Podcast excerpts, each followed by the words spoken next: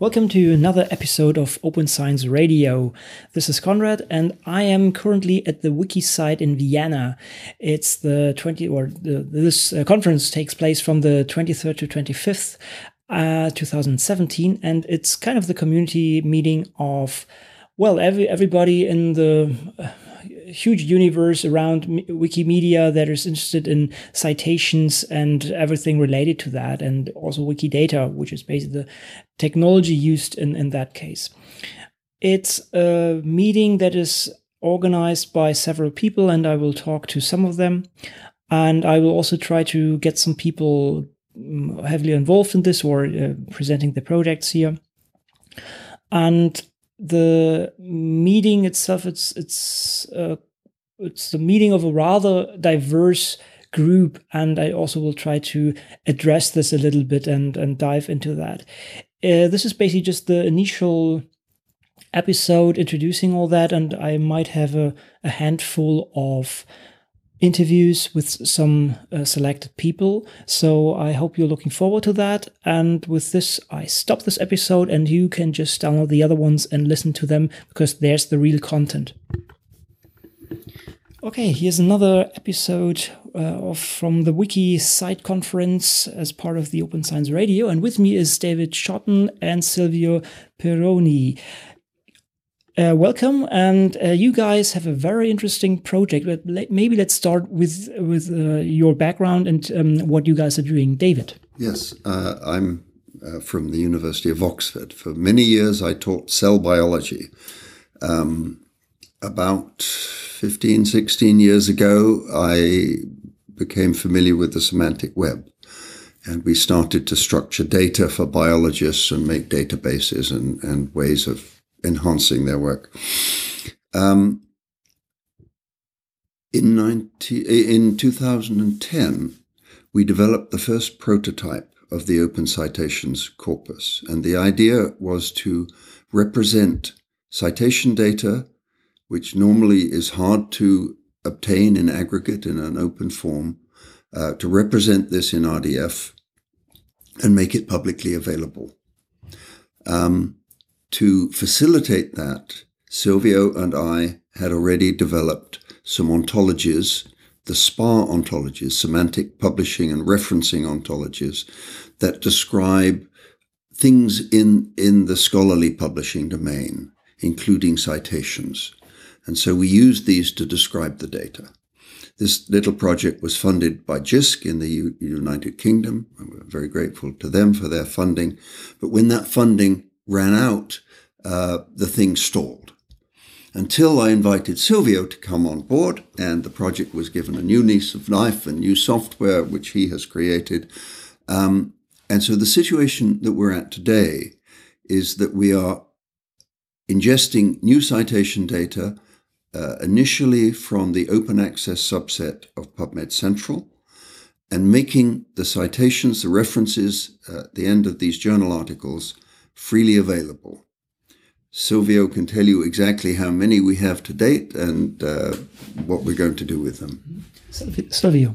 So I'm Silvio Peroni from the University of Bologna. I just uh, got my PhD um, on semantic publishing technologies, and I was very fortunate basically to go for six months as an internship uh, to David's lab in 2010, starting developing these ontologies for describing the publishing domain in general. I'm very happy when David told me, look, you would like to become co-director of the Open Citation Corpus just a few years ago. I'm very happy about that. So we, we basically started to, to build uh, a new infrastructure that is based from the technical perspective to the University of Bologna, the Department of Computer Science at the University of Bologna. This is my department. And uh, this new infrastructure is uh, mm, basically implements a sort of um, ingestion workflow that is a, a live workflow, let's say, and iterative workflow because it is running while I'm speaking right now. And it makes a lot, a lot, a lot of calls to external services such as Crossref, such as ORCID, uh, in order to um, get metadata about papers. We start basically from processing all the source XML files of all the papers that are available in the PubMed Central Open Access repository that we um, query by means of the Europe PubMed Central APIs. We get the XML sources, we process these files that are research papers basically.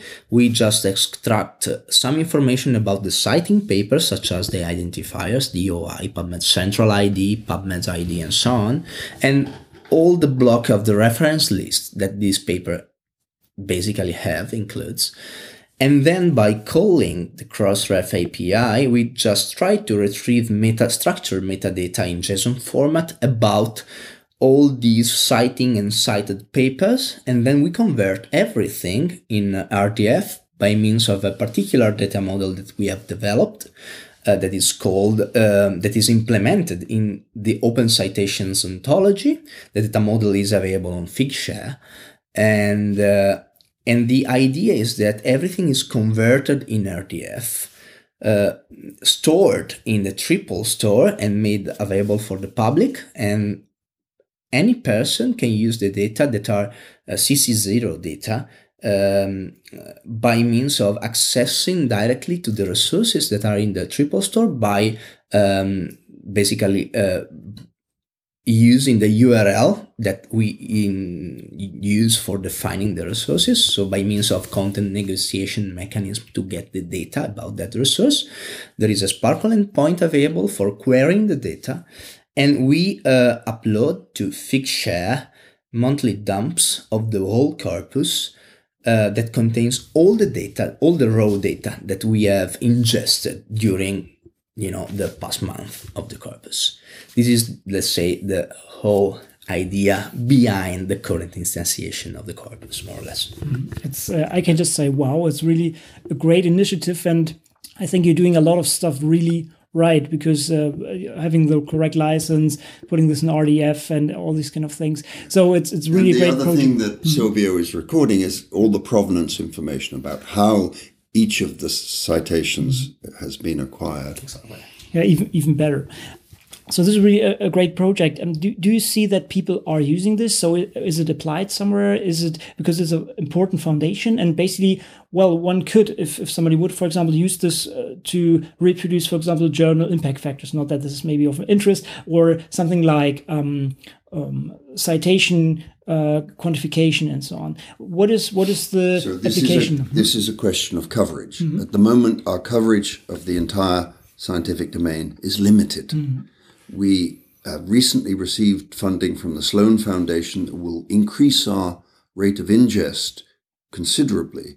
And by the end of that project, in a year or so's time, uh, we hope to have a considerable amount of data, but it still will be partial coverage. Having said that, we will have metadata on all the most highly cited papers in every field because these papers are highly cited and they will be, be found in this subset of papers within the database. Nevertheless, we're not in a position to do metrics mm-hmm. of the sort that you suggest. Mm-hmm. Maybe you just want to say how many papers we've got at the moment. Yeah, well, mm, we have processed uh, more or less 10% of the papers available in the uh, PubMed Central Open Access, subs, open access subset uh, that are um, in total, I think, 1 million and a half, more or less.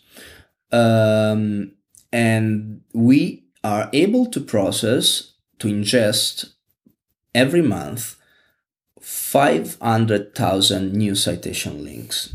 But the idea, while this number is quite fine for our expectation, at mm-hmm. least at the very beginning, with the new instantiation with the, that is possible thanks to this Sloan Foundation that um, provide us, us with appropriate funds, uh, we will be able to get the same amount of citations per day. That's the idea.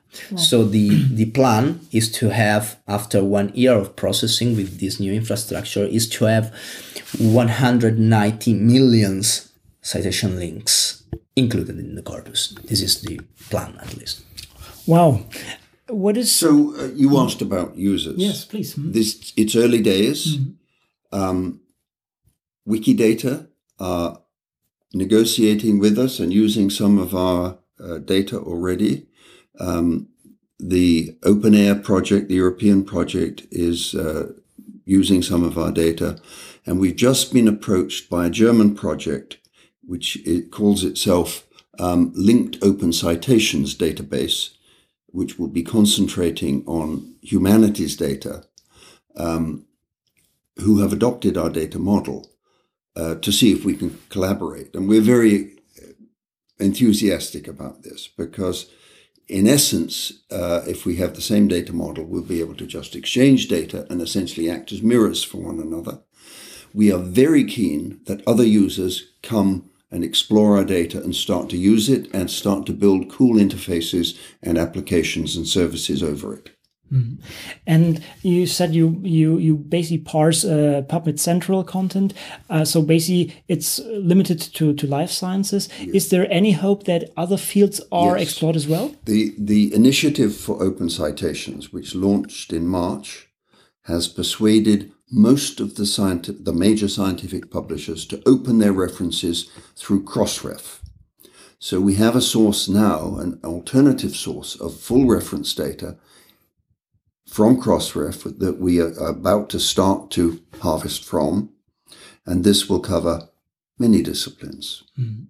Now, uh, the one thing that the German project that I mentioned is hoping to do is to uh, pull references out of books and other printed works by scanning and optical character recognition. This is out of scope for us. We're handling everything electronically. So it would be wonderful to collaborate with them and get an alternative source of data, particularly from old publications in social sciences and humanities um, that we, we don't have at the moment. Mm-hmm.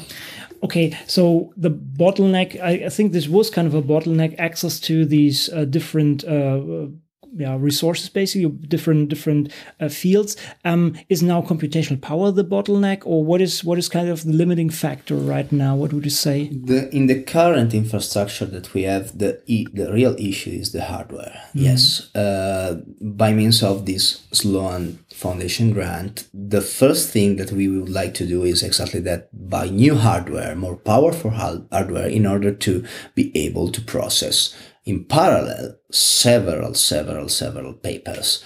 Um, this is one, one thing that for sure we have to do in order to improve it. The other thing is that about the, the, the space, the, the physical space for storing this data, uh, that we have enough space right now for handling this ingestion rate that we have. But of course, another thing that we uh, will uh, extend thanks to this uh, Sloan grant is exactly to buy terabytes basically of, of physical space in order to store this huge amount of data in the end mm-hmm. we will have. Silvio mentioned we're already archiving to Figshare. And we were just talking this evening with someone from the Internet Archive who has also said he's very interested in uh, archiving to the Internet Archive mm-hmm. as a, a, a further security for the data. Mm. And what what is the size of uh, one data dump right now? Can you can you uh, well, say that? Uh, yeah, uh, let's say that uh, the full archive that we have in our machines, uh, not zipped archive, not zipped archive, just the raw data mm are 300 gigabytes. Mm but in Figshare, by means of zipping them in appropriate way, we have more or less 25 gigabytes okay. of data there. Mm. Okay, what is your your uh, future or what are your future perspectives and plans? Where do you want to go? What are the big next steps and where maybe do you see the project in two, maybe in five years, maybe in 10 years? We, we were discussing that when you invited oh. us to give this talk. Great. And one of the first things we would like to do, in addition to uh, handling the formal references in the reference list is to get out all the other links mm-hmm. in papers, links to, to gene identifiers in GenBank, footnotes that reference people's websites, uh, all these things that at the moment uh, citation databases ignore, don't handle at all. And we would like to handle them. That's an approximate doubling of the amount of data we will hold on each paper. And we think that would be very valuable and important. And would you have to change your model for that or your, your, your schema for that, basically? Or what does it mean? You don't, let's say you have to extend just a bit the current data model for hosting this additional data. But the good thing of using semantic web technologies is that you have a lot of flexibility of doing that. And that in principle, it will be quite easy to provide this extension in the data model, quite straightforward. And then the difficult part is just, you know, getting the new data there. Mm-hmm. But the other thing we want to uh, enhance is uh, the means by which users can access our data. So at the moment, we have HTTP requests, we have a SPARQL endpoint, and we have these data dumps. But we don't at the moment have any fancy graph visualization. Uh, we would like to develop that or encourage other people to develop it in collaboration with us. We want to make it easy for people to get value out of the open data that we present. Mm-hmm. And this would be also my next question: How do you self use? Uh, how do you see yourself embedded in in the WikiCite community, right? Which is a rather heterogeneous group of well different interest uh, groups and, and, so on. How do you think you fit in there? How can you um, um, yeah recruit people from from the community? How can people help you? So do you have do you have any any things where people at, can at help? At the moment, we are rather distinct from the mm. WikiCite community. Um, for two reasons. We limit ourselves intentionally to academic papers, and these are highly structured. Whereas wiki pages are edited by all sorts of people, um, and they're about all sorts of topics, and many of them, most of them, are not academic. So mm-hmm. we are a very small subset of the whole world. Um, but you might like to talk, Silvio, about the discussions you've had with the wiki people about how our collaboration might go forward, particularly mapping their data model to ours. Exactly. Um, we have we had quite extensive talks today, actually, about how to provide a mapping of the WikiCite data model to other external data models that have been already available online for um, describing in RDF same kinds of resources of bibliographic resources. We are using the SPAR ontologies for describing this data in the Open Citation corpus. And the idea, uh, maybe tomorrow during the, the hack day, is to trying to think about possible alignments between Wikidata and WikiCite models to our data model in order to make the Wikidata data available there uh, interoperable automatically with our uh, data model and vice versa, of course. Mm-hmm. So that could be a good next step to organize and to, to, to, to address with the people within the WikiCite community, I think. Mm-hmm. It's a vibrant time in this uh, perspective. It's a really great project.